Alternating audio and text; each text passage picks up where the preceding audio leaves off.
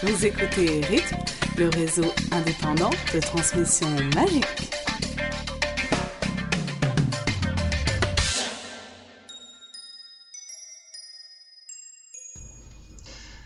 Ah, bonjour et bienvenue à ce 36e et nouvel épisode de la rythme. Ça fait 4 mois qu'on n'est pas venu. Je suis certain que vous nous aviez pratiquement oublié, mais non, nous existons encore.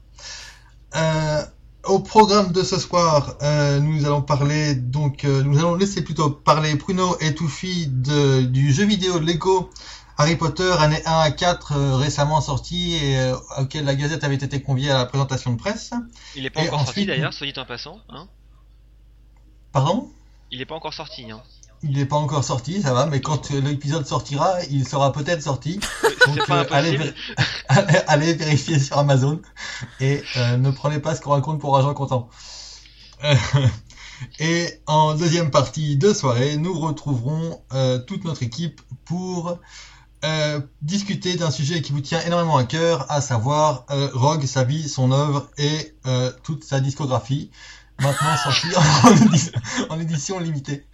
Euh, vous pourrez aussi aller vérifier sur Amazon, parce que je ne sais pas si elle sera sortie avant ou après la diffusion de cet épisode. Donc, euh, voilà, avec euh, nous ce soir, euh, euh, et j'ai promis d'ailleurs que je ne lui ferai pas de mauvaises blagues à propos de Twilight, parce que Twilight c'est super bien. Et je ne dis pas ça parce qu'elle m'a promis des photos d'elle en petite tenue, non, non, je le pense vraiment. Merci à Paul Paul-Marie d'être avec nous. Salut Mais sache que Twilight, c'est quasiment has-been. hein. En ce moment, là, je viens de me faire 9 volumes de True Blood. Je recommande à tout le monde. hein. Enfin, surtout aux filles. Bien, bah, ça nous fera des nouvelles blagues à raconter pour les prochains épisodes. voilà, elle n'est pas avec nous hélas ce soir parce qu'elle a eu travail jusque par-dessus ses pinceaux. Et oui, effectivement, la plupart de ses pinceaux sont plus grands qu'elle. On remerciera Al- Alena de, de penser quand même à nous. Elle est belle, fougueuse, indomptable et les plus viles insanités dans sa bouche euh, nous sembleraient des cantiques, ou en tout cas c'est du moins ce qu'en raconte son copain, mais ceci ne nous regarde pas. Elle euh, voulait être avec nous ce soir, mais la rythme ne payant pas assez, elle avait pris d'autres engagements et elle pensera bien fort à nous euh, pendant qu'elle défilera à la soirée Victoria's Secret. Euh, merci à Alice de penser à nous. Tu te rends bien compte que tout ce que t'as dit là, je vais me faire un plaisir de lui répéter. J'espère bien. Même pas, elle va écouter l'épisode, elle va t'entendre Enfin, il avait été aussi contacté pour défiler chez Victoria's Secret, mais lui, il a refusé pour conviction religieuse. Nous pourrons profiter donc de son immense savoir et de son infinie sagesse dans notre recherche de la vérité. Merci à Bruno d'être avec nous. Ouais, bonsoir. Voilà. Souvenez-vous, au mois de janvier, nous étions sans nouvelles de Dead Eagle que nous pensions avoir perdu à Sarajevo. Quelques temps plus tard, nous fûmes rassurés de recevoir un message qui le montrait entouré de ses nouveaux amis dans ce qui semblait être une énorme cave. Il avait l'air fatigué et c'est sûrement pour ça que c'est son ami qui nous a gentiment lu un texte comme quoi Eagle allait bien, mais qu'il avait eu un problème avec sa carte bleue et que nous serions gentils de lui envoyer un million de dollars pour régler la note de son hôtel en pension complète. Sacré Dead Eagle, quel blagueur. Mais finalement, après avoir fait appel à Europe Assistance et au GIGN, il est avec nous ce soir. Merci à. Merci, bonsoir. Et donc toujours présent, du moins en parole, parce que son esprit a été certifié par des experts complètement absents, par d'autres experts physiquement quelconques et par des derniers moralement suspects. Votre serviteur, Spockman, dont les intros toujours plus idiotes vous font regretter Michel Drucker. Parce que tout ça, c'est de l'impro. Tu prends pas des notes avant? Tu rigoles, j'ai 5 feuilles de notes là. Ça me rassure. Je pensais Y a- que t'étais un surhomme, en fait. Et non, non, non, j'ai, non, j'ai, quand même pas euh, autant de d'impro en moi. Euh, je voudrais par contre profiter de cette introduction euh, et la terminer par euh, féliciter chaleureusement euh, nos anciens modérateurs, tous ceux qui est Pomme Fraîche, qui se sont mariés il y a maintenant un peu moins de deux mois. Et c'était le premier mariage issu de la Gazette. Tous ces qui est Pommy, on attend le premier enfant. Bravo. Bravo. voilà. ouais. Super mignon en plus. C'était beau. Il y avait, il y, avait des jolies références à Harry Potter parce que donc ils se sont rencontrés par Harry Potter et ils étaient merveilleux. Oui, puis on leur a fait une belle aide d'honneur avec des livres et des chouettes et tout ça. Ouais, ils avaient pas Ah. du tout la honte, c'était bien. bien. Non, ils ont, ils ont vachement Je aimé. suis, dé- plus. je suis dégoûté d'avoir manqué ça. Et je ne comprends pas que le rythme n'ait pas fait un reportage d'ailleurs là-dessus. Ah bah écoute, Ah on bah, n'y a pas pensé faut du tout. préserver l'anonymat Ah. quand même. Ouais. Ouais. Oui, bah écoute, tu pouvais changer leur prénom. D'accord. C'est vrai. Ou je sais pas, donner des pseudos au lieu des vrais prénoms, tout ça. C'est un peu trop là, subtil là. pour moi, ça, désolé. C'est pas grave. Bah écoute, on fera ça pour le prochain mariage de la Gazette. Donc, euh, lecteurs qui nous écoutez, on vous attend. on attend vos invitations. Et, euh, Ah oui, voilà. aussi, moi je veux être invité. hein. Tu es invité au mariage de qui Bah, au prochain mariage de Gazeta. Actualité. Euh, donc on est le 2 mars là et Toufi et moi-même Pruno euh, sortons d'une présentation du jeu vidéo Lego Harry Potter année 1 à 4. Euh, donc euh, on l'enregistre aujourd'hui mais on n'a pas le droit de diffuser ce qu'on va dire tout de suite parce que pour Jusqu'au l'instant- 29 mars. euh, Alors on dit le 29 mars, en vrai ce sera certainement diffusé en avril ou en mai connaissant la gazette. Donc euh, qu'est-ce que tu en as pensé de ce jeu C'était sans doute jusqu'à présent le, le meilleur jeu Lego, déjà. À la base, les jeux Lego sont bien. Euh, en tout cas, moi j'ai trouvé que tous les jeux Lego euh, jusqu'à présent étaient bien. Mais alors, co- comme, l'a dit, l'univers de Harry Potter avec la magie colle très bien avec ce qu'ils font d'habitude dans les jeux Lego, c'est-à-dire des, morceaux de décor, enfin des objets qui bougent et qui construisent d'autres choses, le décor qui se transforme. Bah, c'est vrai que donc euh, moi euh, comme jeu vidéo je connais que Harry Potter hein, donc c'est par rapport à ça que c'est à ça que je vais comparer. Euh, et euh, c'est vrai que euh, les Lego ça apporte quelque chose quand même par rapport aux autres jeux Harry Potter qui est que là on peut beaucoup plus jouer avec l'environnement qu'on a autour de nous. C'est qu'il y a beaucoup d'objets un peu partout mais euh, tout est Lego. Donc les personnages sont des Lego et euh, le, on peut également prendre des petits bouts et euh, empiler des euh, empiler des pièces Lego qui vont faire euh, enfin, on va l'utiliser pour fabriquer un escalier si on a envie de monter sur le rebord d'une fenêtre ou euh, on va les utiliser pour fabriquer une plateforme, etc. Euh, donc ça fait qu'on a, on a beaucoup plus d'interaction avec l'environnement que dans les autres jeux Harry Potter. Je crois que le, le jeu où l'environnement avait été le plus étudié, c'était quand même le jeu vidéo 5, où il y avait beaucoup, beaucoup de... Déjà, il y avait un environnement qui était très grand, on avait le château tout entier et on pouvait beaucoup lancer des sorts sur les armures, etc. Mais généralement, ce que ça faisait, c'est qu'il y avait un petit quelque chose caché dedans et puis ça s'arrêtait là. Là, on peut vraiment déplacer les choses et c'est vrai que ça a l'air assez marrant, même si au final, euh, ça apporte pas grand chose, c'est un petit plus quand on a envie de passer du temps dans le niveau euh, qui est marrant. Moi je trouve que ça apporte beaucoup parce que c'est un jeu, donc bien sûr euh, si on s'intéresse à la reproduction de l'univers Harry Potter, bah, ça peut apporter quand même, mais, c'est aussi un jeu et c'est très amusant de jouer avec les Lego qui, qui se baladent un peu partout. D'ailleurs, euh, on l'a pas vu, mais euh, on nous a dit qu'il y avait une partie du jeu où on pouvait euh, construire ce qu'on voulait, donc euh, on peut manipuler les Lego de la manière qu'on veut, contrairement à, ce qui se fait d'habitude dans les jeux Lego, c'est-à-dire qu'il y a une animation qui est prédéfinie euh, où il y a des Lego qui sont dans un, certain ordre et qui, s'emboîtent dans un, certain ordre. C'est très joli, mais c'est vrai que on, euh, on ne contrôle pas ce qui se passe. Alors que là, euh, un peu partout dans le jeu euh, et en particulier dans, dans un endroit précis du jeu, on pourra, On aura une grande liberté en fait, ce que je veux dire. voilà, on pourra construire comme, comme si on avait un- une vraie boîte de Lego Harry Potter. Enfin, en tout cas, c'est ce qu'on nous a dit. Alors, moi, ce qui m'a sans doute le plus plu là-dedans, c'est que c'est c'est quelque chose que, euh, déjà les gens qui faisaient les autres jeux vidéo Harry Potter avaient fini par comprendre, et c'est quelque chose que là euh, Lego a compris tout de suite, c'est que ce qui nous intéresse dans un jeu Harry Potter, en fait, c'est certes l'histoire est bien, mais ce qu'on veut surtout c'est l'univers. Et euh, là, moi, ce que j'ai trouvé particulièrement bien fait, c'est qu'ils ont ils ont récupéré beaucoup de l'esprit de Harry Potter. Donc on a vu par exemple la séquence initiale, le tout début à, à Private Drive, qu'à un moment où on peut pas jouer malheureusement, enfin d'après ce que j'ai vu, mais où euh, on voit quand même des, par exemple le moment où toutes les lettres arrivent par la poste, enfin par les hiboux quoi. Et ça c'était très drôle parce qu'en fait ils ont joué beaucoup avec ça, avec des lettres qui sortent du grille-pain, qui sortent de, du lave-linge, des, des lettres qui, qui, qui, qui sont utilisées pour essuyer le, la voiture à la place de l'essuie-glace, etc. Euh, donc au final c'est c'est vrai qu'on rigole bien en, pendant, les, pendant les scènes qui sont entre les moments de jeu, euh, c'est quand même très important. Et même pendant le jeu on a vu des petits moments où il y avait des détails qui sont, euh, qui sont là uniquement pour faire sourire, qui n'étaient pas forcément dans les livres à la base, mais qui, euh, enfin moi je pense que euh, c'est des choses que, que J.K. Rowling euh, aimerait quoi. Ouais. Euh, j'ai pas l'impression que J.K. Rowling elle-même ait vraiment été impliquée là-dedans. On nous a dit que les gens de Warner Bros et les gens de l'agence de J.K. Rowling avaient eu un rôle. Je pense qu'elle-même, euh, non. En même temps, elle a Euh, peut-être autre chose à faire. Hein. C'est vrai qu'on n'a pas l'impression, euh, quand on voit J.K. Rowling, que, que c'est une grande joueuse, euh, ni même une, une grande euh, amatrice de Lego, mais euh, bon, après, euh, après c'est vrai qu'elle elle, s'implique souvent dans des, dans des projets euh, qui sont de son œuvre, peut-être. hein.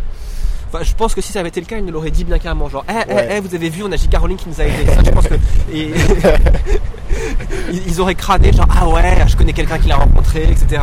Donc, euh, à mon avis, elle a pas dû avoir un rôle direct, mais pour autant, euh, enfin, d'après ce qu'on a vu, elle aurait pu, quoi, parce que c'est vrai que c'est euh, assez fidèle, donc pas juste à la narration, mais aussi à l'esprit. Ouais.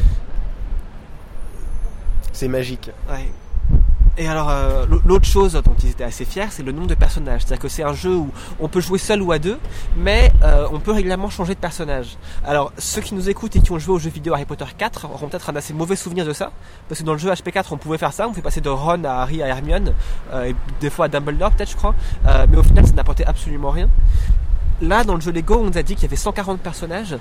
Euh, où on peut aller de l'un à l'autre et parmi les 140 il y a aussi euh, Croutard, il y a Croque-Dur euh, apparemment on peut même jouer Voldemort enfin donc euh, 140 personnages ça fait beaucoup hein. moi il me semble que dans le il me semble avoir lu que dans le tome 4 il y avait à peu près 100 personnages qui parlaient donc ça veut dire que quasiment tout le monde qui à un moment ou à un autre parle dans les 4 premiers tomes figure dans le jeu vidéo et, euh, et ils ont différents des fois on a besoin de passer de l'un à l'autre parce que certains personnages ont des Des pouvoirs différents. voilà exactement Euh, Ça, le- c'est classique dans les, dans les jeux Lego.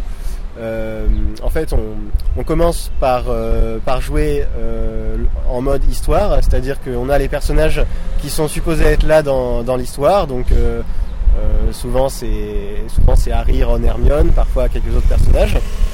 Euh, et une fois qu'on a fini un niveau, on, on on peut rejouer à ce niveau en mode jeu libre.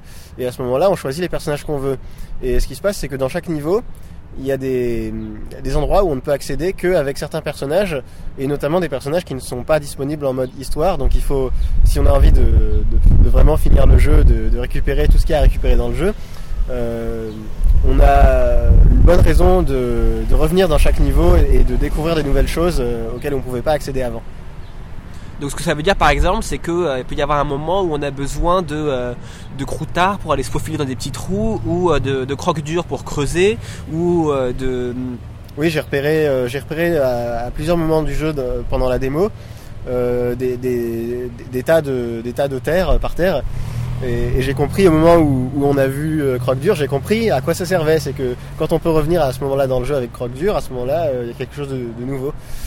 Et moi je pense qu'il y a aussi des moments où euh, même pendant que tu fais le niveau, donc avant de l'avoir fini, t'es quand même obligé de changer parce que euh, il y a que Hagrid qui peut tirer assez fort. y a Oui, bien que, sûr, euh, bien sûr. Et euh, ce qui est drôle aussi, c'est que par exemple, donc euh, on pourrait se dire, ah, on va vouloir jouer avec Hermione tout le temps, mais euh, par exemple, on a vu un niveau euh, sur balai volant où euh, Harry il, il déchire tout, euh, Ron il est pas mauvais, et on peut jouer avec Hermione sur un balai volant. Le problème c'est qu'elle est incontrôlable, donc elle passe son temps à faire des tonneaux, à partir en vrille et tout ça. Euh, donc en fait, on est obligé de, de- de la, de la faire atterrir et de lui dire tu restes là parce que euh, avec elle on peut rien faire quoi. Donc ça c'était c'était assez marrant. C'est j'ai l'impression qu'ils ont voulu beaucoup jouer aussi ça. C'est souvent quelque chose qu'on voit évidemment dans les jeux vidéo, mais euh, notamment ici où euh, les développeurs euh, se disent ah tiens ce serait marrant de faire ça, ça sert à rien mais ça va ça nous fait triper. Et, du coup il y a plein de petits détails comme ça qui sont qui font que c'est c'est pas pas juste bien de jouer, c'est aussi marrant à regarder quoi. Ah oui on a vu aussi alors euh, tu pourras mieux en parler que moi le, le mode de joueur. Oui, c'est-à-dire que quand on est tout seul, les autres personnages ils suivent derrière. Euh, et quand il y a un autre joueur, l'autre joueur contrôle un autre personnage. Donc il y a deux personnages qui, jouent en même temps. Le problème, c'est que jusqu'à présent, euh, ce qui se passait, c'est qu'ils partaient seul écran. Donc quand il y en avait un qui voulait se un peu trop loin, et ben il était bloqué.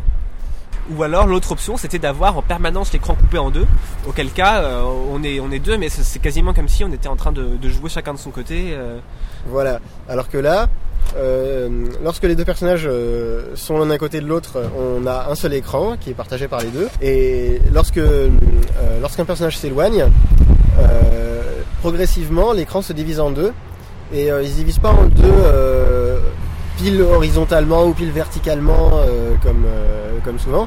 Là, en fait, la, la coupure de l'écran euh, donne une indication sur la position relative des deux personnages. Donc on, est, on est beaucoup moins perdu que d'habitude dans, dans ce genre de jeu. Et, Et en plus ça se fait de manière très fluide, la, la transition entre le mode un seul écran et le mode écran séparé.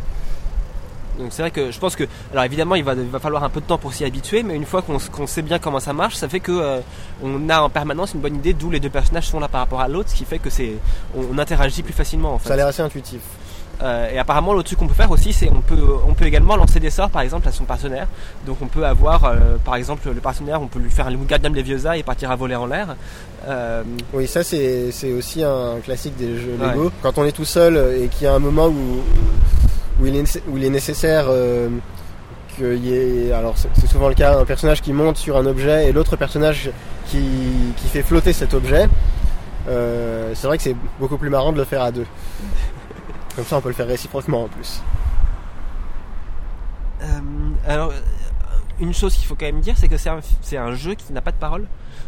Comme tous les jeux Lego, effectivement, les, les personnages s'expriment avec des... des, des grognements.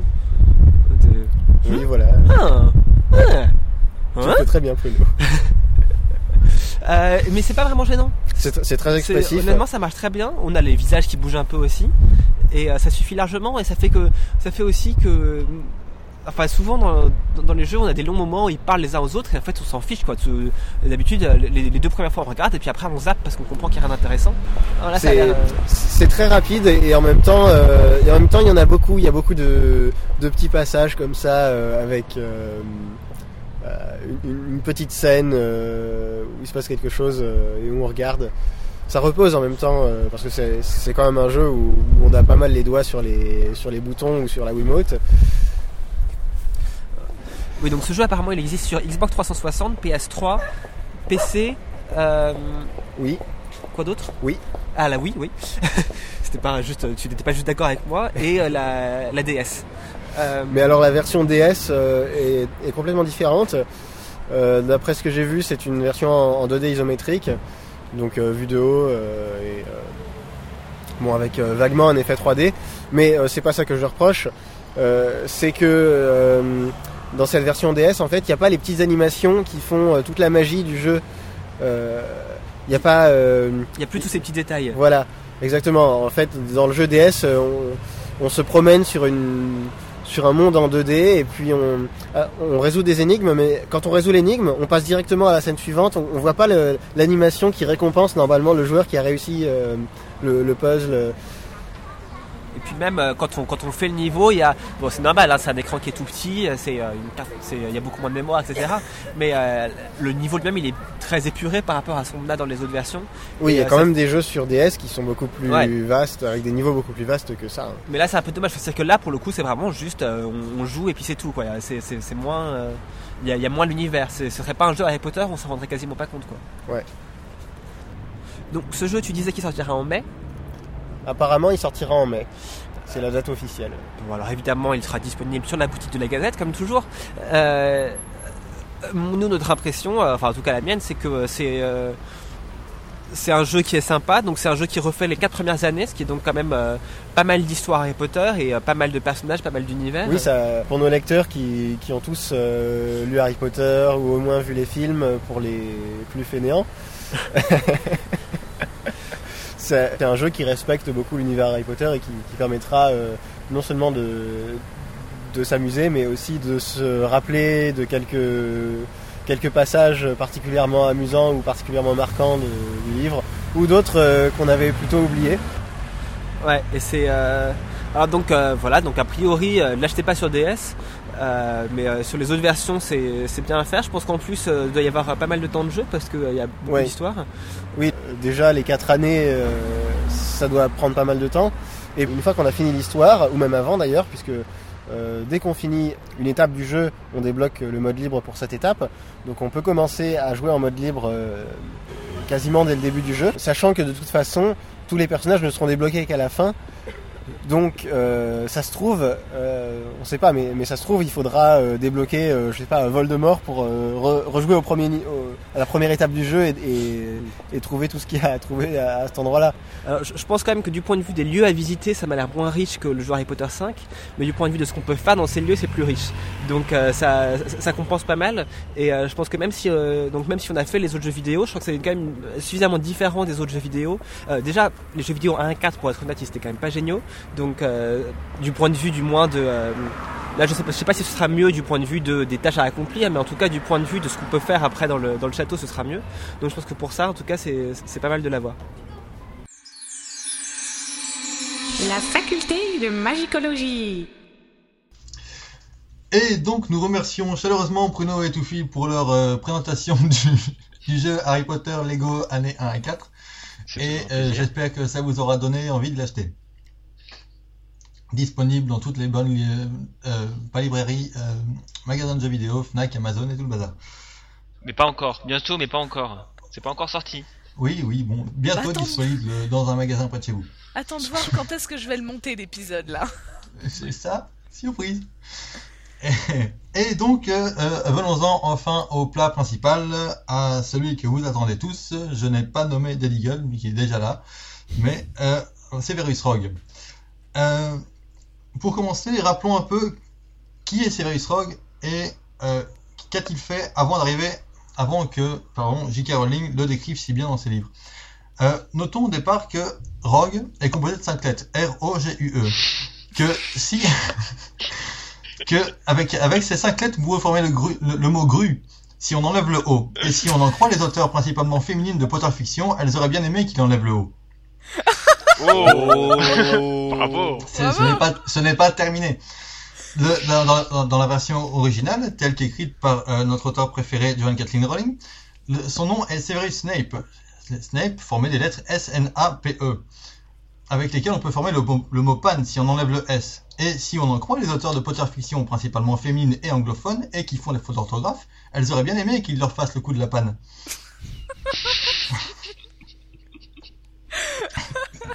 Vous dans prévenu. les anagrammes là quand même. hein. Vous avais prévenu. Le... Merde. Reprends-toi. Ouf, Calme. Le professeur Rogue est né en 1960. Notons que 1960 a aussi vu la naissance d'Eli Kaku, de Yannick Nova et de, Jean- et de Jean-Claude Van Damme, qui... Pardon. À qui on aurait aussi pu donner une seconde chance. Euh, il est aussi marqué, et ça c'est beaucoup moins drôle, par la création du Ku Klux Klan, qui rappellera euh, les hauts faits de Rogue et de ses copains plus tard. Il est décédé au mois de mai 1998. Le pauvre Severus Rogue n'aura donc jamais connu la France en finale du, champ- du, du championnat du monde de football. Et voilà. Euh, de père moldu et de mère sorcière, il aura une enfance difficile dans un quartier ouvrier où il se liera d'amitié avec Lily Evans après lui avoir révélé sa nature sorcière. Il entre à Poudlard en 1971, soit deux ans après le plus gros canular des sorciers au Moldu, toujours insoupçonné pour eux que l'homme pouvait véritablement aller sur la Lune. De ses camarades de classe, retenons les maraudeurs, à savoir Sirius Crack, Rémus Lapin, Peter Petit Gros et, J. Pet- et J. Peter. Oui, les noms ont volontairement été changés afin de protéger leur anonymat. et et euh, donc Lily Evans, dont nous parlions plus tôt. Il fut envoyé à Serpentard malgré une ou malgré une capacité, d'apprentissage fort remarquée et de nombreuses aptitudes, son attitude négligée et son intérêt pour la magie noire et les arts occultes ne le rendirent pas populaire. Il, en- il- il en eût été assurément de différentes façons si les émos et les gothiques avaient existé à l'époque, ainsi que les fans de Twilight. Ah merde, j'avais dit pas de Twilight ce soir. On aurait pu dire les fans de Tokyo Hotel. Tant pis. Ennemi déclaré des maraudeurs, euh, ils lui chercheront régulièrement des crosses, allant, jusqu'- allant jusqu'à risquer de le faire mordre par un loup-garou dans le tristement célèbre épisode de La cabane hurlante. Cet épisode scellera à jamais la haine qu'il éprouvera toute sa vie pour James Peter, celui-ci étant de, plus son sauveur dans l'épisode précédemment cité. Du reste de ses années à Poudlard, nous retiendrons que son rapprochement avec un groupe de personnes précurseurs des Mange-Morts et l'humiliation subie lors de la confrontation dite d'abuse, encore face à James Peter, sera la goutte d'eau qui fera déborder le vase de son amitié avec celle qui deviendra plus tard Lily Peter. Le jeune Severus éprouvait d'ailleurs plus que de l'amitié pour la jeune adolescente d'alors et la voir se rapprocher de son ennemi juré dut encore renfor- renforcer leur inimitié. Je me répète en fait, je suis en train de me rendre compte. Pour sa défense, reconnaissons que le beau gosse qui a plein d'amis, qui humilie sans vergogne ses camarades de promotion et qui en plus lui pique la femme de sa vie, vie qui lui a aussi sauvé, c'est comme un teen movie où le héros ne passe jamais du stade de vilain petit canard aussi majestueux et à sa place on aurait aussi eu tendance à souhaiter la mort de Guy Peter. Non mais en fait, toi, on va te laisser Oui. faire un épisode sur James aussi, hein, parce que je pense que ça va être pas mal. Euh, il rejoindra plus tard les rangs des mange-morts et sera le témoin de la prophétie du professeur Trelawney, faite à Albus Dumbledore. Rapportant ses propos au Seigneur des Ténèbres, il se sentira toujours responsable de la mort des Peter, et notamment de Lily, qui le conduiront à se rendre et se repentir à Dumbledore. Toujours prompt à donner une seconde chance, Dédé lui confiera ensuite le poste de professeur des potions, puis de responsable de Serpentard. Le reste fait partie l'histoire, de l'histoire telle que vous la connaissez, et nous en discuterons plus tard. Cependant, quelques petites choses à savoir encore sur l'homme de la soirée. C'était un excellent Occlumens et Legilimens. Il chaussait du 42. Rogue ne croyait qu'en deux choses, le retour de Lord Voldemort et le retour à la mode des cheveux longs et gras popularisé par les hippies durant sa prime enfance. On sait tous ce qu'il était devenu du premier. Il, il s'était aussi lui-même surnommé Prince de sang mêlé du nom de jeune fille de sa mère et de ses origines métisses. Il ne savait bizarrement pas faire de vélo, comme quoi on peut être vachement intelligent et complètement incoordonné. et enfin, il est l'in- il est l'inventeur du sortilège Sectum Sempra, que nous ne vous conseillons pas d'essayer à plus de 20 mètres d'un mage guérisseur expérimenté. Peu d'informations nous, sont par contre parvenues quant à la baguette qu'il utilisait, mais nous sommes quasiment certains qu'elle était en bois, contenait un morceau d'animal magique quelconque et mesurait environ cette longueur-là. enfin, et cette révélation est exclusive à la rythme dont nous remercions la source anonyme et d'une véracité maintes fois prouvée, nous sommes aujourd'hui en mesure d'affirmer que Severus, s'il s'habillait toujours de noir, ne mettait en revanche que des caleçons verts. Les, témoins de l'épisode bus s'accordant sur la couleur grisâtre de son sous-vêtement, il est plus que probable que la couleur de son caleçon soit un- une autre forme d'hommage à Lily Evans qui avait de magnifiques yeux verts, en plus de la seconde forme de son patronus, une biche. Et voilà donc résumé les premières étapes de la vie de notre sujet du jour. Je laisserai mes coéquipiers faire des commentaires. Ouais, j'ai fini. Euh, oui, merci beaucoup. Alors, on est quand même à 7 minutes, bravo. C'est la plus grande intro qu'on ait jamais vue. Euh, comment enchaîner là-dessus? C'est la plus grande intro qu'on ait jamais eue, simplement parce qu'à chaque fois je voulais faire des intros, vous m'avez jamais, jamais laissé terminer les miennes. Hein. C'est pas faux. Tu vois, c'est ça le respect d'Eagle. Bon, bah après ce, rappel de la biographie du jeune Rogue, peut-être qu'on peut commencer par parler un peu justement du jeune Rogue. Euh, parce que comme tu disais, on sait juste que euh, il était, en gros, il était malheureux quand il était petit.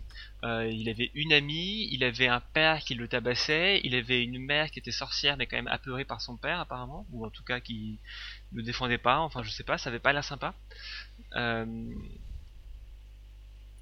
Mais pour autant, quand il arrive à Poudlard, je sais pas s'il est déjà. Est-ce que vous pensez que dès le début, il était quelque part euh, condamné à euh, devenir ce qu'il est devenu? Non, enfin, en tout cas pas si, euh, pas si on croit à la, à la,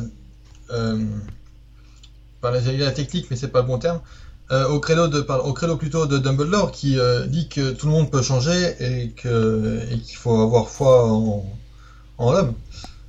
Je pense que c'est, toute une série d'événements. Ça a été, euh, ça a été donc euh, la confrontation avec Potter, son, amour. euh, on va dire, jamais partagé pour Lily Evans, son attrait pour la magie noire, ou sa volonté de pouvoir se défendre d'un père qui était, enfin, qui avait l'air assez violent et, et en tout cas pas très acceptant de sa nature sorcière. Mais je te dirais qu'en fait, il avait autant de chances de s'en sortir que Harry. Parce que Harry, il a une enfance super malheureuse. Le chapeau magique a Ouais. failli la- l'envoyer à Serpentard, mais juste parce qu'il avait appris avant, il est allé à Gryffondor. Et c'est ses amis, en fait, qui l'ont tiré vers le haut. Enfin, entre autres, quoi. Parce que c'est vrai que Rogue, il serait pas allé à Serpentard, il aurait peut-être Mhm. pas tourné comme ça. hein. C'est possible. Comme quoi nos relations euh, forment aussi euh, notre caractère. Bien sûr. Oh, ça c'est bien vu, bien vu Clément. Mais qui n'a jamais eu de mauvaise fréquentation qui fait que vous avez commencé à mal tourner Moi, je suis une oie blanche et j'espère bien rester. Non, non, tu vois, tu es la mauvaise fréquentation des autres, c'est différent. voilà, ça va être ça. C'est pas ça. mal. Saleté. Et, euh, Voilà, donc je pense que c'était pas inné chez lui. Même s'il y avait un terrain favorable, on va dire. il y avait quand même un terrain favorable. Mais, euh, mais bon, après, on, quand on voit qu'il a effectivement Jean les mange-morts, qu'il a quand même, euh, euh, il a, il a, il a sûrement dû faire quelques trucs qui étaient qui étaient vraiment pas bien. avant de, avant de se rendre coupable euh, de la, de la mort des Potter. Et, euh, et si, si, cet événement a changé sa manière de voir le, le Seigneur des Ténèbres et, euh, qu'il a, a peut-être porté un autre, un autre regard sur sa vie, euh, je, sais plus ce que je voulais dire au départ maintenant. Et Bah, c'est voilà. pas grave, moi je suis en train de me dire, il, y a quand même un truc qui me frappe chez Snape, c'est que c'est un personnage qui est extrêmement triste en permanence. Oui, il porte Euh, pas la joie de vivre sur son visage, hein, ça c'est sûr. Et je suis en train de me demander, on, on- on le voit à au moins deux reprises lancer un Patronus. Pour Mhm. lancer un Patronus, il faut un souvenir joyeux très très fort. Qu'est-ce qu'il peut bien avoir lui? Lily? Qu'est-ce qu'il peut, à quoi est-ce qu'il- Bah oui, mais même pas. Attends, quand il pensait, enfin, moi si j'étais à sa place, en pensant à Lily, je penserais immédiatement au fait qu'à cause de moi, elle est morte. Ouais. C'est vrai. Non, parce qu'il peut se fixer sur un, il peut se fixer sur un souvenir d'enfance où euh, il était heureux avec, avec Lily, euh, notamment à l'époque Mais- où ils étaient ensemble euh, dans dans leur patelin. Ouais, mais après, ce serait, ce serait accepté que pour, euh, pour faire un patronus, il faut à chaque fois qu'on lance le sort penser à un événement heureux. Est-ce que c'est pas, est-ce que le, le, le fait de penser à un événement heureux n'est pas vraiment utile pour apprendre à lancer un patronus Mais une fois que ce sortilège, il est répété et répété, euh, je veux dire, c'est comme, euh, c'est comme faire du vélo, ça s'oublie pas, quoi. Possible. Peut-être, mais il me semble que Harry à chaque fois a un souvenir heureux, en tout cas quand il a besoin de lancer un Patronus. Mm. À chaque fois, il est là, oh, je vais penser à Ron et Hermione, je vais penser à. Oui, parce que je savais que j'allais pouvoir le lancer, donc c'était euh, machin. Oui. Oui, mais bon, Harry, il- c'est pas non plus, il est pas le plus doué du monde. Hein. Il Non, c'est vrai. Il a prouvé, il a, il a Peut-être maintes et maintes fois prouvé que finalement, c'était pas le meilleur magicien de sa génération. Bah ouais. Puis en plus, peut-être qu'il aurait réussi à le lancer, même sans penser, euh, disons, au bout de quelques années, sans penser à un souvenir heureux. Sauf que lui, il y pense. Et puis en plus, Rogue, peut-être qu'il a d'autres souvenirs heureux dans la maison des Serpentards. Il faisait peut-être des booms super hein, pour fêter ses 16 ans ou des trucs comme ça. C'est possible, c'est possible. J'ai du mal à imaginer Rogue faire la fête, mais, euh, mais euh, même jeune. Bon, peut-être qu'ils dansaient tous sur, sur Lady Gaga, hein, t'en sais rien. Possible, possible, effectivement. et on, a, on, a, on a récemment appris que Lady Gaga avait des parents sorciers. Bah oui, non mais je me fais trop d'images mentales en fait, faut que j'arrête. enfin bon, oui, oui. Il a pas l'air heureux. Non, Rogue n'est pas heureux. Et c'est not- et c'est donc dans cette atmosphère de, de pas heurosité que nous le rencontrons pour la première fois dans la biographie des aventures du jeune Harry Potter. Oui, Oui, et, vas-y, vas-y. et alors, Oh là, je sens que ça vous inspire.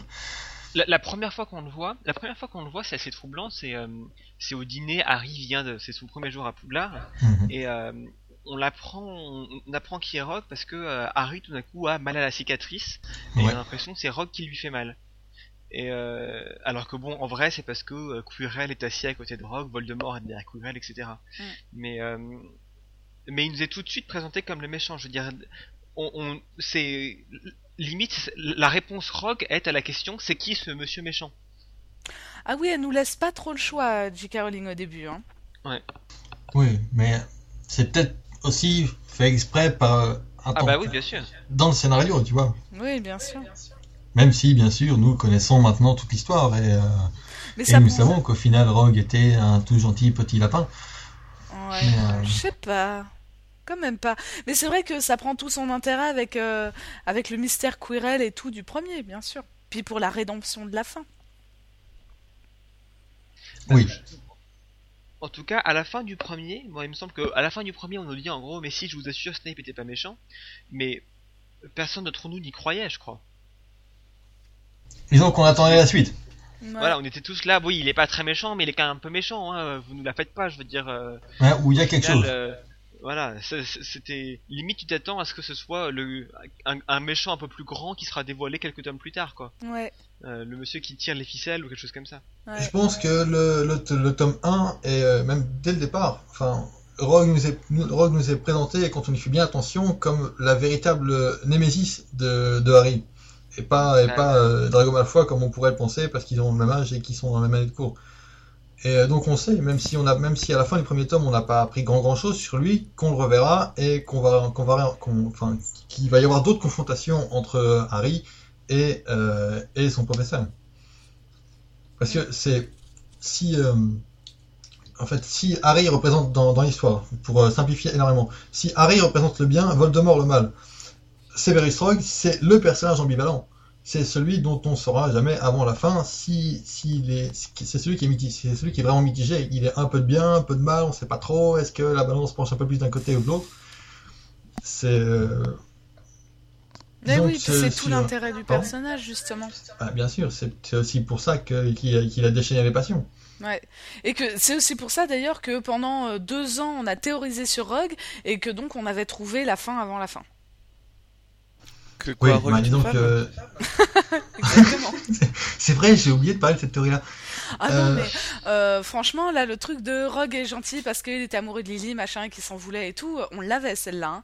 Alors autant je veux dire euh, j'ai euh, je me suis platement excusée pour l'histoire de Harry étant Horcrux autant celle-là euh, c'est vrai que là sur le coup euh, rendons à César ce qui appartient à César la Gazette avait trouvé.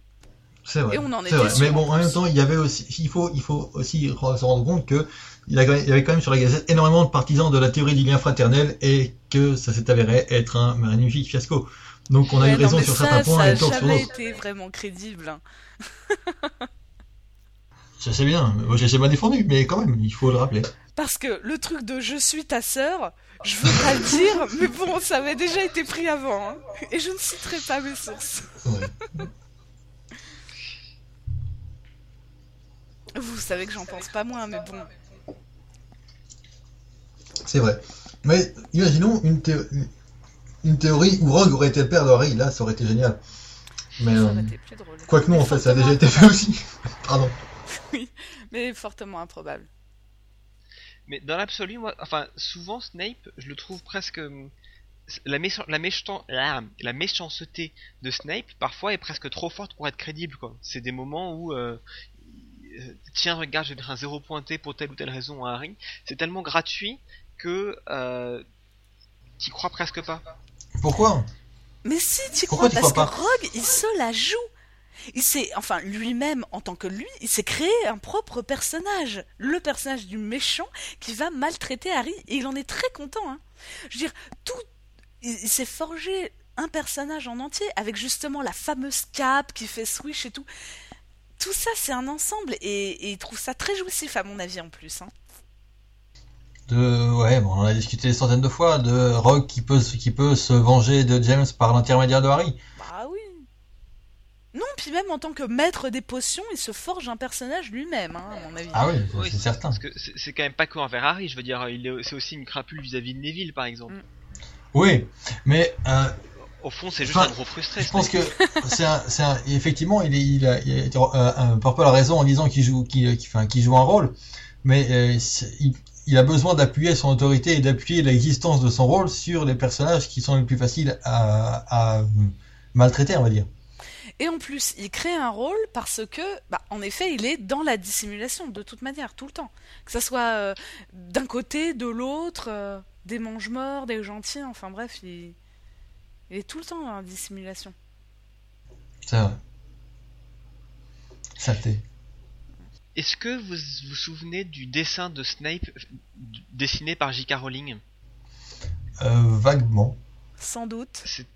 C'était euh, il y a alors donc pour nos lecteurs euh, qui le qui le trouvent pas, euh, vous pouvez aller sur la Gazette chercher Rogue dans le moteur de recherche. C'est un article du 25 septembre 2008 et donc euh, au moment où le tome 1 était ressorti aux États-Unis, J.K. Rowling avait mis en genre en bonus un dessin de Severus Snape.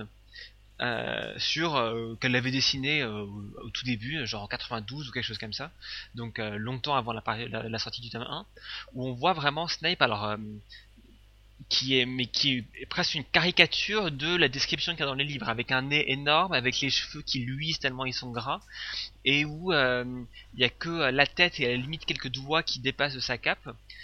Et il a vraiment l'air du du je sais pas d'un- sorcier d'Europe de l'Est vraiment méchant qui vivrait au milieu des bois et qui aurait jamais parlé à un autre être humain Tu sais qui me fait penser? À Jafar dans Aladdin. ouais exactement C'est l'archétype du méchant. Pourquoi Parce que c'est parce que c'est euh, l'apothéose du méchant, tu veux dire? Ouais, il est Le méchant ultime. Non, mais tu sais, avec la, la collerette là, de la cape. Ah ouais, oui, mais oui, Oui. Et puis il a l'air de voler un peu pareil. Enfin, Jafar vole pas, mais. Mais ça, ça, c'est un reproche qui a souvent été fait à, à Rickman de toute façon et qu'on a fait aussi ici euh, euh, sur cette antenne. Que dis-je sur cette page? Non. Que dis-je sur euh, ce fichier MP3 Euh, que Alan Rickman était trop beau, trop propre, trop pas assez rogue.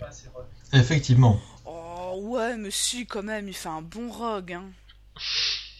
Effectivement, je pense que et, il il va falloir qu'on parle d'Alan Rickman à un moment ou à un autre dans cette émission. Et j'appuie tout à fait euh, les dires de Deagle en disant que Alan Rickman est peut-être un très bon acteur, et c'est un très bon acteur, mais je pense qu'il il fait pas assez euh, rogue pour moi tel que j'avais imaginé. Il est effectivement trop propre, trop, euh, je sais pas, peut-être trop propre. Non, laisse Il a tomber, pas les c'est cheveux assez sales. parce qu'on adore Alan Rickman, donc il a un côté euh, qu'on aime bien, donc on n'arrive pas à détester Rogue quand c'est lui qui le joue. C'est ça aussi. Hein. Ah, moi je suis pas d'accord. Moi j'aime beaucoup Alan Rickman, mais depuis Harry Potter, quand je vois un autre film avec Alan Rickman, je vois Rogue. Je pense que je- je- moi il a vraiment pris possession de ce personnage et euh, et donc euh, c'est l'incarnation de Rogue de- pour moi maintenant. Et je trouve que alors effectivement il fait pas sale, mais il a beaucoup d'autres qualités. Il a et sa diction du personnage surtout est absolument merveilleuse. Je veux dire c'est insupportable à entendre parce qu'il parle à 2 km heure et que euh, t'as as envie qu'il dise sa chose méchante et qu'il s'en aille. Mais euh, mais quand tu le quand tu le vois habillé tout en noir et que et, et qui et qui descend Harry du regard surtout, moi je trouve ça assez assez parfait comme incarnation de Rogue. Je suis d'accord, mais c'est vrai que pour moi, Alan Rickman, ça restera, euh, disons chronologiquement parlant, le shérif de Nottingham. Oui, Donc je vous Oui, ferai pas toutes les fameuses répliques cultes de je t'arracherai le cœur avec une petite cuillère ou des trucs comme ça. on a Mais, tous euh, nos références. Hein. Pour moi, Alan Rickman, c'est Hans Gruber dans Die Hard, mais. euh, Ah ouais. Mais c'est vrai que quand on le voit dans Love Actually, par exemple, eh ben on voit un petit peu tous ces méchants-là aussi. Ah Ah, du coup il est pas crédible dans un rôle où il est gentil en fait. Il est moins crédible. vrai. Enfin, même s'il n'est pas super gentil dans Love Actually quand même, parce qu'il a plus ou moins une maîtresse. Mais bon, Oui, c'est même, il y a même- enfin, non, C'est pas de spoiler pour les gens qui n'auraient, pour les bêtes, pour les pauvres gens qui n'auraient pas encore vu Love Actually. ah, Mais- je viens de vous spoiler, désolé. Voilà. Et euh, non, enfin, moi, j'ai, moi, je suis allé voir Love Actually au cinéma. C'est, d'ailleurs très rare que j'aille voir une comédie robotique en cinéma, mais voilà, j'étais un peu fatigué, j'ai pas fait attention. et euh, et j'ai, moi, j'ai tout de suite reconnu Alan Rickman parce que c'est un acteur que je connais, enfin, que je suivais depuis depuis assez longtemps et j'ai appris à connaître sa tête. Et il est méconnaissable dans, dans ce film. Donc, euh, il y a la plupart des gens, en fait, ils font avec euh, si tu lui enlèves ses cheveux longs et, euh, et sa cape noire et euh, tu lui mets une veste en tweed et, et, euh, et des cheveux à peu près euh, corrects. Enfin, il a, c'est plus le même personnage. Ouais, mais tu le le reconnais même dans ses yeux quand même. Hein. Oui, bah oui, mais euh, voilà, Oui, parce que effectivement, c'est le euh, même bon, mec, bien sûr. Mais oui, non, mais voilà, il n'empêche que bon, il, il incarne des, quand même bien les méchants et c'est vrai qu'il a du mal quand même à s'en à s'en dissocier.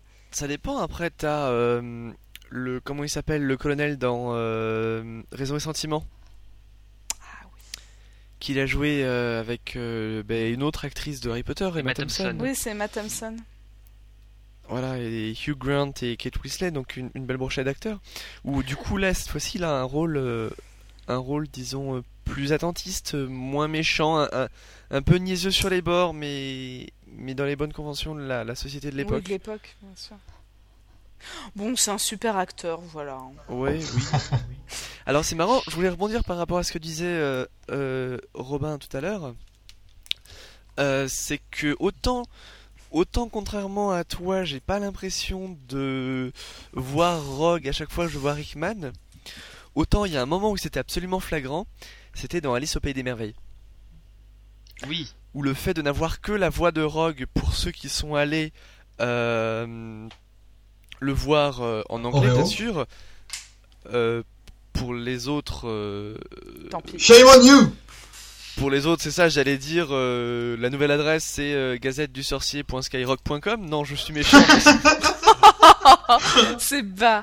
Et tu sais qu'il y a des gens qui habitent en province et qui n'ont pas la possibilité d'aller voir les films en VO. Ce n'est pas mon cas, je l'ai pas vu. Donc je dirais ah rien. non, mais là c'est euh, différent. C'est Ne critiquons ça- pas non plus les gens qui ont que de la VF à disposition. Là c'est non, C'est différent. Les pauvres. Mais dans ces cas-là, il y a toujours Internet. Oui, alors déjà ne faisons pas l'apologie du téléchargement ici, primo, et puis en plus euh, il n'est pas encore en copie potable hein, pour l'instant. Non, bref. C'est c'est vrai que la voix de, de Rickman, mais juste la voix avec euh, la chenille euh, bleue. Putain, il fait la voix de la chenille bleue. Comment tu ouais. viens de me spoiler? Bref, passons. Bah, en même temps, euh, tu sais qu'il y a une chemise bleue, une chenille bleue dans, dans Alice au Pays des Merveilles. Oui, mais je savais pas que c'était lui qui faisait la voix. Je crois que je, je l'ai peut-être. Non, non, je savais pas. Ouais. Ouais, En bah, même temps, il faisait, il faisait- il faisait aussi la voix de la voix du robot Marvin dans, dans le film H2G2. et je savais euh, et j'avoue l'avoir vu en VO, et j'ai j'ai- j'ai jamais reconnu sa voix. hein. Non, mais il y a pas un effet, euh, y a pas un effet audio sur le sur, sur la voix justement parce que il y a, enfin, ça me pareil, ça m'a pas, ça m'a D2R2. pas frappé non plus. Ouais, j'avoue que re- en revoyant le film, en sachant, effectivement on reconnaît les intonations un peu traînantes euh, de de, de, de, de Rickman quoi. Surtout que c'est un peu c'est un peu le même genre de rôle. Il y a, il y a- enfin pas de, non pas du tout non, pas du tout le même genre de rôle, mais c'est le même genre de voix. C'est la, la, la voix traînante ou ou euh, toujours dépressive, déprimée ou déçue plutôt, une voix déçue. Ouais. Et euh, comme il comme il comme il est toujours avec euh, quand il parle à Harry ou quand il parle à n'importe qui. Ouais, Donc mais on aurait dû le reconnaître, mais non. Mais Et, euh, mais on s'éloigne beaucoup de Harry Potter et du personnage de Severus Rogue là, je pense. C'est pas faux.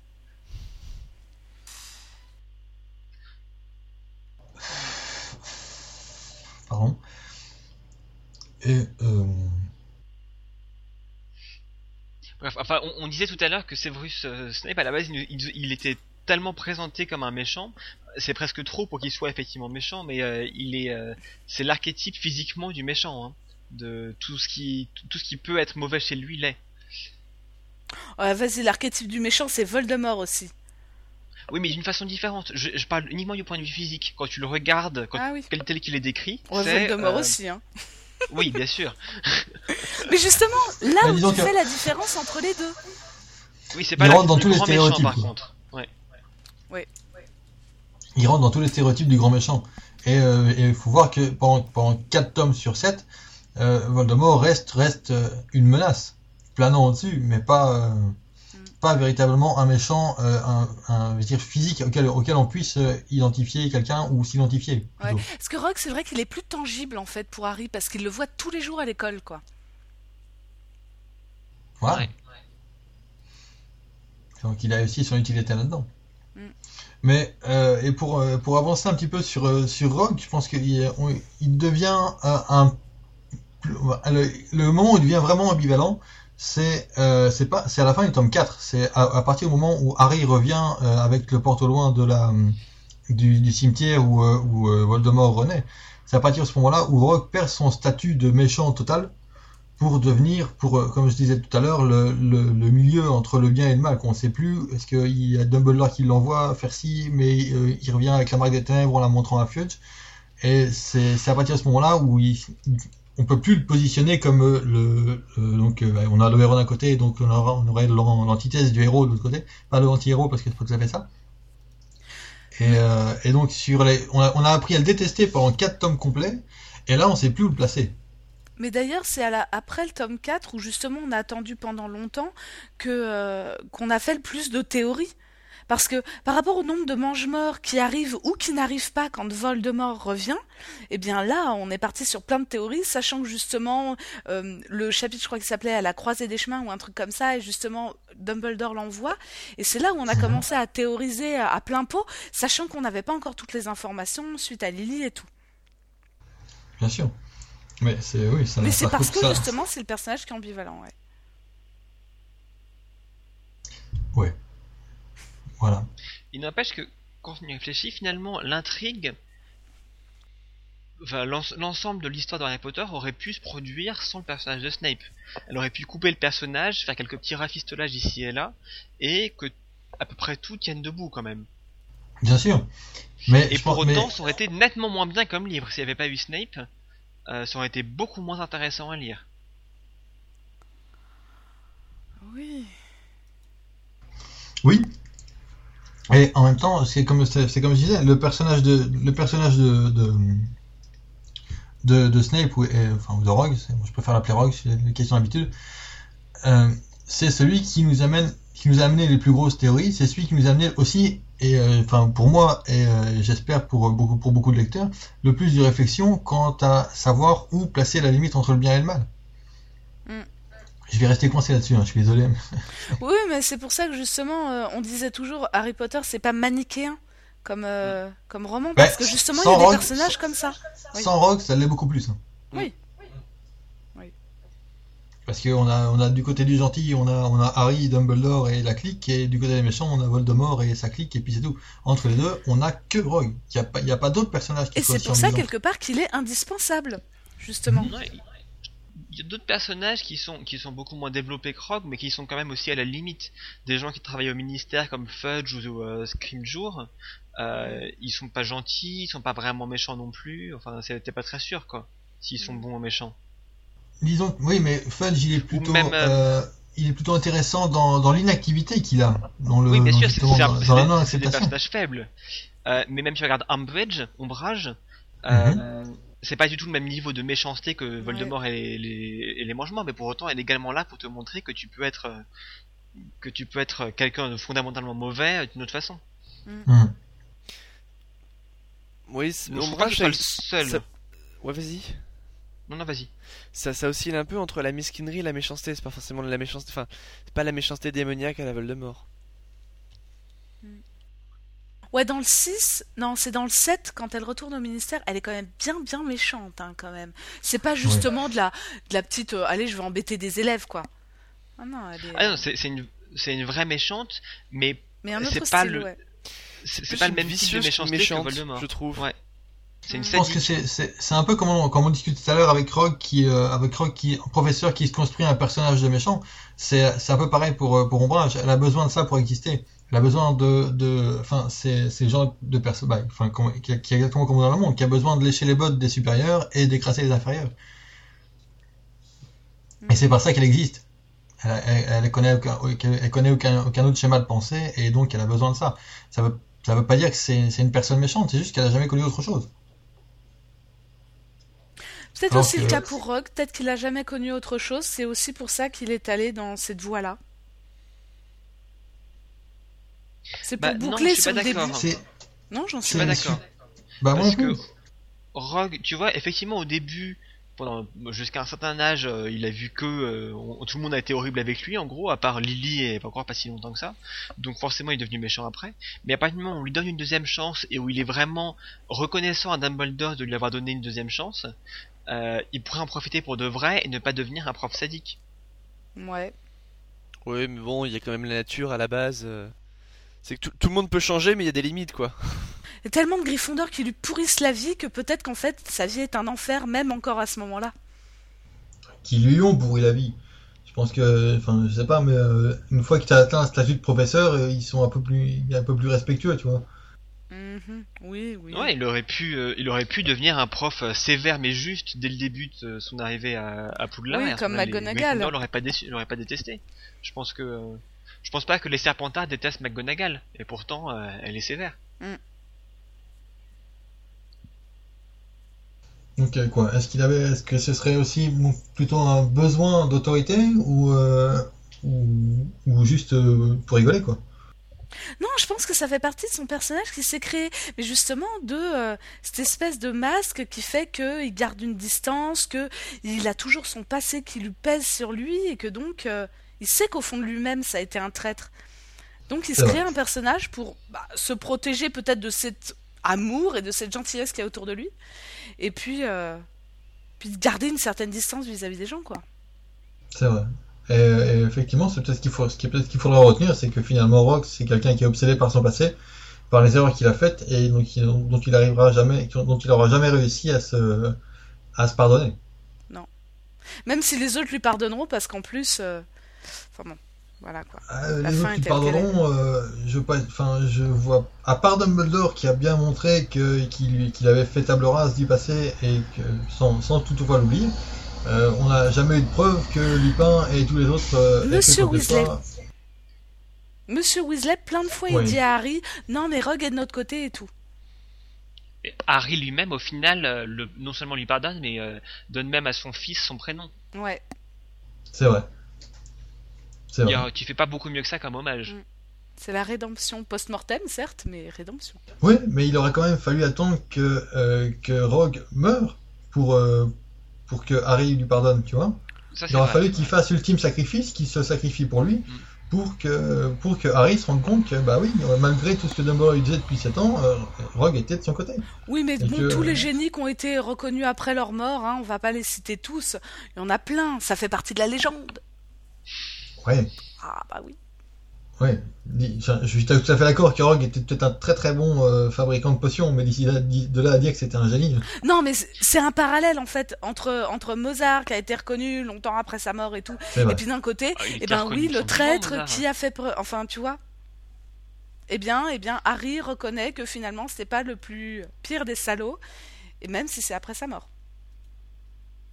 C'est vrai. On peut voir ça comme ça. C'est C'est pas, c'est pas un mauvais point de vue. Après, si ça avait été un vampire, il serait pas vraiment mort. hein. Non, Non, non, nous ne parlons, nous, c'est nous- pas nous- histoire de revenir encore nous ne la parlerons pas des Potter fiction ce soir, Purple. Non, mais ça a été beaucoup de théories. Euh, Harry, euh, Séverus est un vampire parce que euh, donc il, il mettait plein de crème solaire pour se protéger du soleil. Il avait les cheveux gras bah, à cause de la crème solaire qui se tartinait. Il, il vit dans un cachot et tout. Ah, c'était c'était une bonne théorie ça aussi. Il hein. vit.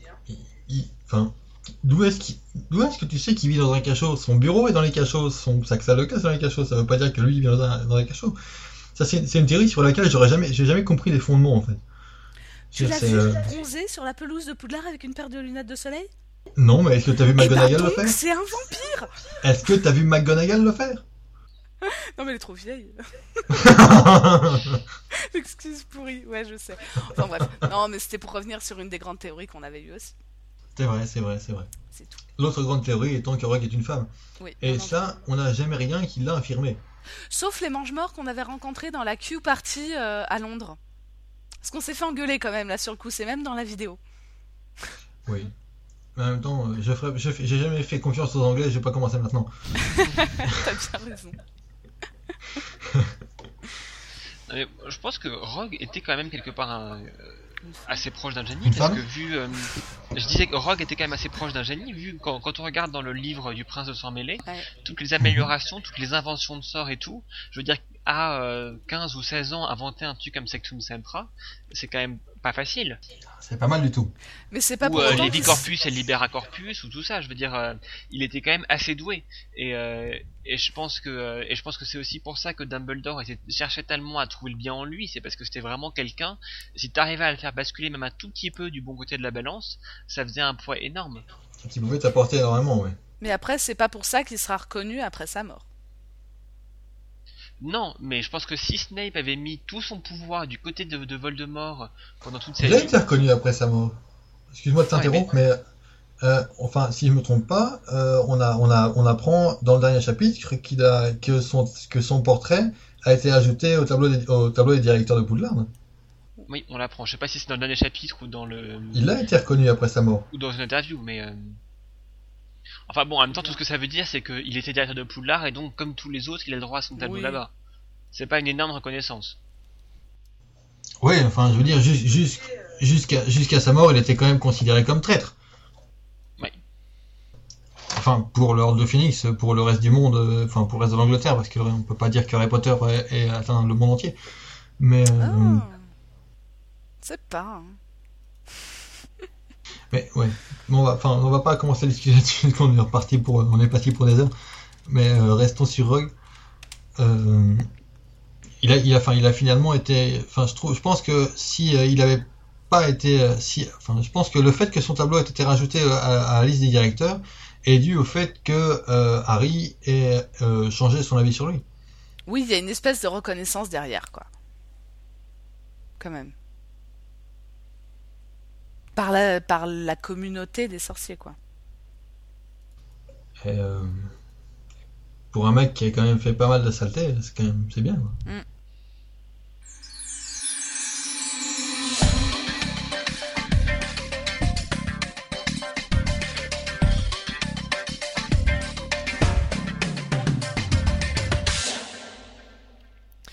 Et donc, ce sont sur ces dernières paroles, euh, euh, ô combien intéressantes, que, que, que revient la tâche, que me revient la tâche quelque part de, de finir cette conclusion. Alors, euh, autant euh, l'introduction était euh, à la, un peu à la Philippe Bouvard d'ailleurs, on peut dire, sur magnifique entrée en Jolie personne, etc. Alors, on va terminer à la Edouard Baer. À savoir, ça va partir dans tous les sens. Vous vouliez 7 minutes, très bien, les jeux sont pris. Alors tout d'abord, levons le voile sur une incertitude qui nous poursuit depuis le début, à savoir que le jeu euh, Harry Potter Lego sort le 25 juin 2010, c'est-à-dire potentiellement pas très longtemps après la fin du montage de, ce- de cet épisode. Eh, Laissez-moi le temps du week-end et je le fais la semaine prochaine. Hein. Comme ça, Oh, vous bah alors, rendez pas ok. du tout compte quand c'est, c'est bien. Alors ça sort dans un mois et demi. Grâce au, au merveilleux travail de, de, de Purple euh, qu'on ne remerciera jamais assez d'avoir mis en futurement mis, mis en mis en découpé cet épisode dans tous les sens pour vous l'offrir sous son meilleur jour. Non mais je le découpe pas, je le remets ensemble justement, ce qui était tout découpé. Et elle enlève toutes mes vannes les plus drôles. bref. Bon bref, Non non mais c'est parce qu'après on fait Ah une ouais. compilation, tu vois. Voilà, donc c'était la deuxième nouvelle, c'est que donc euh, les histoires de l'oncle Stan sont remplacées par euh, les interventions de Smokeman qui va nous faire un billet d'humour à chaque euh, rythme.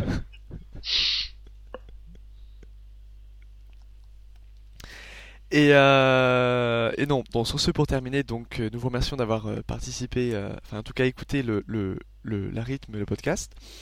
Euh, nous vous allons vous passer, euh, vous proposer d'écouter euh, une chanson de Wizard Rock qui est Potion par euh, Dragon the Malfoys.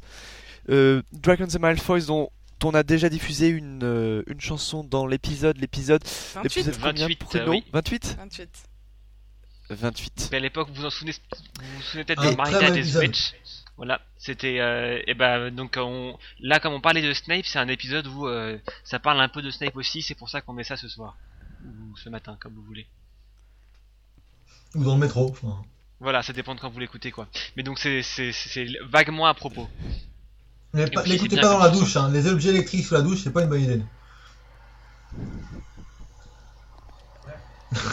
Bref, sur cette, euh, sur cette euh, montagne de recommandations euh, euh, de bon sens euh, et non inutiles, euh, donc euh, Potion de Dragon's Malfoy, bien entendu, vous pouvez nous contacter à rythme@gazette-du-sorcier.com, nous laisser un message vocal sur Skype, ça nous fait toujours plaisir, et des fois on en diffuse, et des...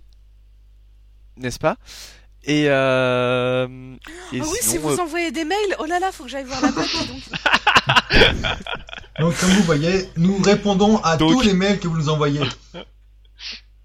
Oh là non, parce que tu sais pourquoi? En fait, il y en a, ils me sortent des théories genre de, de 15 000 pages et tout. Et là, tu fais, ok, j'ai pas théorisé depuis à peu près 4 ans, tu vois. Il y en a, ils ressortent avec plein de trucs. Tu dis, ok, je pense qu'ils viennent de terminer le tome 7, d'accord. Ok, moi, c'était en 2007 que j'ai arrêté tout ça. Comment leur répondre? Alors là-dessus, je transfère donc le mail à Pruno, parce que c'est un peu l'expert, tu vois. Là-dessus, il te répond, j'ai pas le temps, et donc je réponds pas aux gens. Mais ça veut pas dire qu'on n'a pas lu, on a trouvé ça hautement intéressant, mais on sait pas quoi répondre en fait, c'est trop Donc compliqué. les gens qui nous envoyaient des mails, c'est très gentil à vous, mais sachez que contrairement à ce que vous pourriez penser, nous avons parfois une vie sociale, certains ont même un travail qui les occupe pendant la journée, et donc nous mettons parfois du temps à répondre. Ah bah oui, effectivement là je confirme Si vous que n'écoutez pas dans le... que nous avons reçu des mails là, que nous n'avons pas encore répondu avec des théories sur le tome 7 qui vont nous réjouir. Attends, attends, attends, je me log là. Non mais euh, euh, alors elle lit ça en même temps. Moi j'aime beaucoup les lire ces théories, mais c'est vrai que souvent c'est tellement élaboré qu'on a du mal à, à- à réussir à rentrer suffisamment dedans pour vraiment donner une réponse qui soit sensée. Donc si vous avez des théories, en fait le mieux à faire c'est d'aller sur le forum pour en parler. Parce que comme ça vous Voilà. aurez plein de gens qui pourront vous répondre et qui pourront vous donner une, une opinion sensée. Euh, ce qu'on n'est pas forcément capable de Oui. faire par mail parce que euh, c'est pas toujours facile. Mais par ailleurs on est aussi très content de lire vos mails. Hein, de vous Ouais, parce qu'en plus, quand on répond par mail, en fait, il y a qu'une personne qui s'exprime et c'est compliqué. Alors que sur le forum, vous aurez des centaines de forumers pour pouvoir discuter avec vous, ce serait très bien. quitte à renvoyer après un mail en disant que vous avez posté la théorie sur le forum à cet endroit-là et que vous seriez très heureux que euh, nous y portions un, un regard attentif et émerveillé et, et, et même vous pouvez laisser un message euh, audio sur Skype. euh. Alors là, qui dit euh, ah ouais tiens ça fait longtemps que je me suis pas connecté sur ce compte de Skype. Bah, moi je, je le ferais bien pendant qu'on parle, mais le problème c'est que pour ça, faudrait que je me déconnecte de notre conversation sur laquelle on enregistre. Ah ouais, j'ai aucune idée pour savoir s'il y en a. Par contre, donc, si vous voulez écouter euh, le, la rythme, alors on a dit pas sous la douche, c'était dangereux. Par contre, écoutez-le au boulot, ça me fera très plaisir de me rendre compte que vous ne travaillez pas et que vous écoutez ça. oui, je sais, j'ai tendance à vous débaucher. C'est un plaisir. voilà. Bon, tout. sur ces entrefaites, euh, merci à vous, chers auditeurs. À la prochaine fois. Hypothétiquement dans moins de 4 mois, mais euh, à la prochaine Oh fois. là là Oh si, parce qu'il va y avoir le film. Et puis, Oui. euh, alors, le film Là, qui sort le... Ah non, c'est dans longtemps. Non, je pensais à Eclipse, le 3 de Twilight. Alors, nous sommes au regret de vous annoncer que nous avons perdu une chroniqueuse récemment. non, je pensais qu'il sortait en juillet, mais non, il sort en novembre, c'est beaucoup trop long. D'ailleurs, vous pouvez aussi retrouver Purple Marie sur le podcast du forum Twilight. euh, pour je ne sais quoi. Arrête, j'ai essayé de les motiver pendant des mois pour en faire un, ils veulent pas, ils comprennent pas l'intérêt. Je comprends pas pourquoi. Enfin bref. Non, on a dit qu'on ferait un podcast euh, sur les musiques de films. On attend juste d'avoir tout le monde, d'avoir toutes les BO et Non, mais on, on le Ne t'engage à rien, Purple. C'est pas du À la limite, on, peut c'est peut-être s'engager à faire un épisode sur les prochaines bandes annonces qui sortiront, parce que ça, ça nous fera des choses euh, dont on pourra parler. Après, à part ça, je pense qu'il vaut mieux ne pas mais c'est prendre beaucoup d'engagement. moins sexy de leur dire ça. C'est beaucoup moins sexy de leur dire qu'on va encore commenter image par image une bande-annonce. Oui, mais ça demande beaucoup moins de travail et de préparation que de faire, que de préparer un épisode sur, sur la musique du film. Je suis sûre que ça va pas être si compliqué que ça. Attends, on va pas euh, commenter euh, chaque euh, chaque piste de chaque score de l'épisode. non, Non, mais il y a quand même de, il y a de la- justement pour, pour ne pas faire ça, il y a de la recherche à faire, il y a beaucoup, enfin bon, ça, ça, ça n'intéresse sûrement pas beaucoup nos auditeurs. Mais, mais il y a du boulot, à- il y a, il y a du boulot en amont à faire, quoi. Bon bah tu voilà. Vous allez voir, ça va être génial. La rythme innove, la rythme vous propose la conférence de rédaction pour le prochain épisode à la fin de l'épisode, dans un souci de transparence. Vas-y, c'est du concept. Euh, mais sur ce, pour pré- pré- préserver un petit peu de mystère et surtout un peu de préparation de notre part, euh, nous allons Au vous dire au revoir. Et la prochaine fois, à la fin de l'épisode, vous aurez un bêtisier. Ok, c'est toi qui fais le montage. je Non, mais c'est juste pour qu'ils aient envie d'écouter le prochain. You messed up in potions yesterday. But everyone still thinks you're really great. Except Snape. Except Snape. Except Snape. And me. Cause we see you for what you really are. Stupid little dork a stupid dorky scar, and it's okay. It's really great. Cause I hate you, and so does Snape. You crashed into the Whomping Willow Tree. No one else would kick you out and make you history except for Snape. Except for Snape. Except for Snape. Except for Snape. Cause rules are rules no matter who you are. And you're the stupid jerk who wrecked a flying car, and it's okay. It's really great. Cause I hate you. And so does Snape.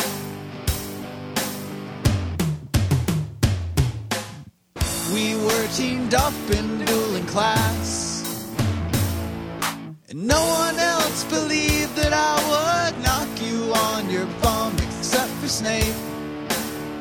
Except for Snape.